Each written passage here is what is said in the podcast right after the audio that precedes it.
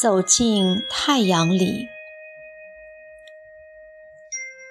那是一个纯美的画面。镜头里的老格尔巴乔夫坐在一片长着野花的草地上，身后是无边无际的高级人头的灿黄草原。他穿着咖啡色宽松的大毛衣、牛仔裤。水磨蓝棒球帽遮住了他额上那著名的胎记，使人们暂时忘却了他曾经大国之君的身份，忘却了他的一切荣辱功过。他就那样安坐在那里，犹如农人随意地坐在自家的庄稼前，安详平和。他就那样坐在翠绿与灿黄之中。独自叙说着他对妻子赖莎的依恋，泪水如同身后波动的芨芨草一样，一阵一阵无声地流动着。这是一个怎样的老人呀？脆弱、坚毅、博大、温情，和着头上的蓝天，身下的土地，和着他迂缓深沉的嗓音。在最后的日子里，我一直守护在他的病床边。在他离去的那一段，说真的，我都不想活了。我们结婚四十六年，从未分离过。那时，我们正在自己建立的机构里，帮助那些失学的儿童。赖莎把她的睾虫纳税后，全用去买药品，钱不够，她对我说。用上你那诺贝尔奖的奖金吧。孩子们得救了，莱莎却死于白血病。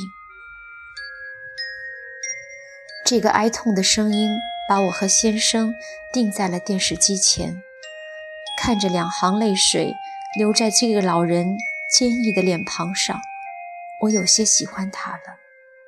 此时此刻的他，如此真诚。如此朴实自然，他倾诉的是人类最本质的伤痛，他表现的是人性中最有力、最丰富也最美好的情感，它演绎着爱情中双向互动的真爱过程。明白真爱的人实在太少太少了。我在想，如今能够在夜半梦醒时分情不自禁牵手的爱人。还有几个呢？我们一直相互支撑着。他生性敏感，容易受伤。我告诉他，他不能那样。他让他去救助儿童，他让他写作。他终于听从了我具体的建议。他还是那样坐着。眼睛凝视着很远很远的地方，他要告诉离他而去的赖莎，他是如何的欣赏、仰慕他，犹如赖莎欣赏、敬慕他一样。尽管四十六年中已经说过无数遍了，但他还要诉说。在他们都以为来日方长的时候，对他充满挚爱的赖莎却骤然离去了。两年了，哀伤与伤痛仍浸透着他身后的千里草原。戈尔巴乔夫下台后，在赖莎的依旧机构里，他们常常一同工作到深夜。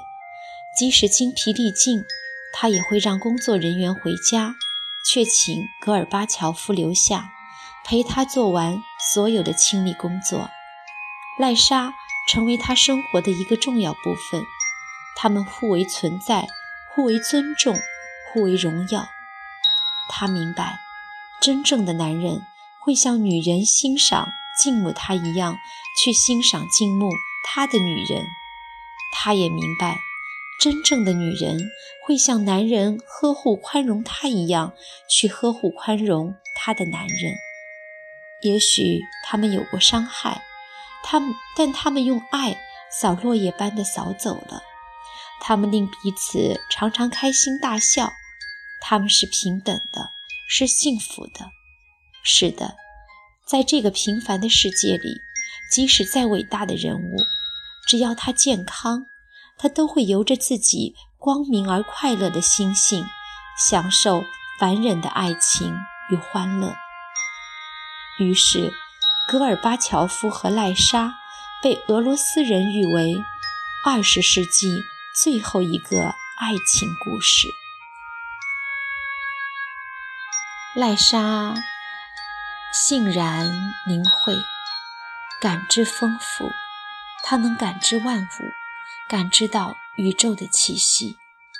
在病床上，我不断地告诉她，我们一直向着阳光走去，一直走到太阳里。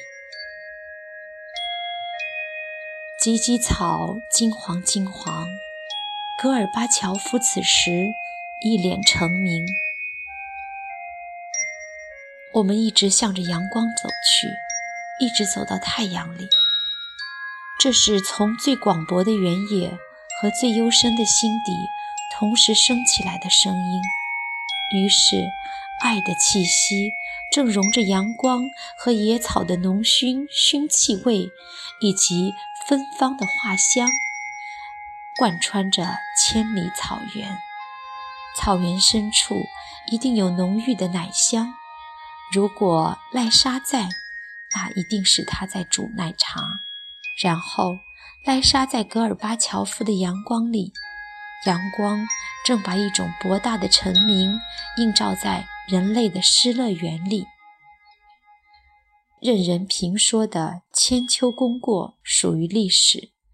此刻的戈尔巴乔夫只是一个丈夫，他还是一动不动地安坐在翠绿。与灿黄之中，叙说着悠悠远去的红色帝国，怀恋着他逝去两年的妻子赖莎。这是他永生的记忆，这丰富着他的想象力。太阳里面，赖莎在倾听吗？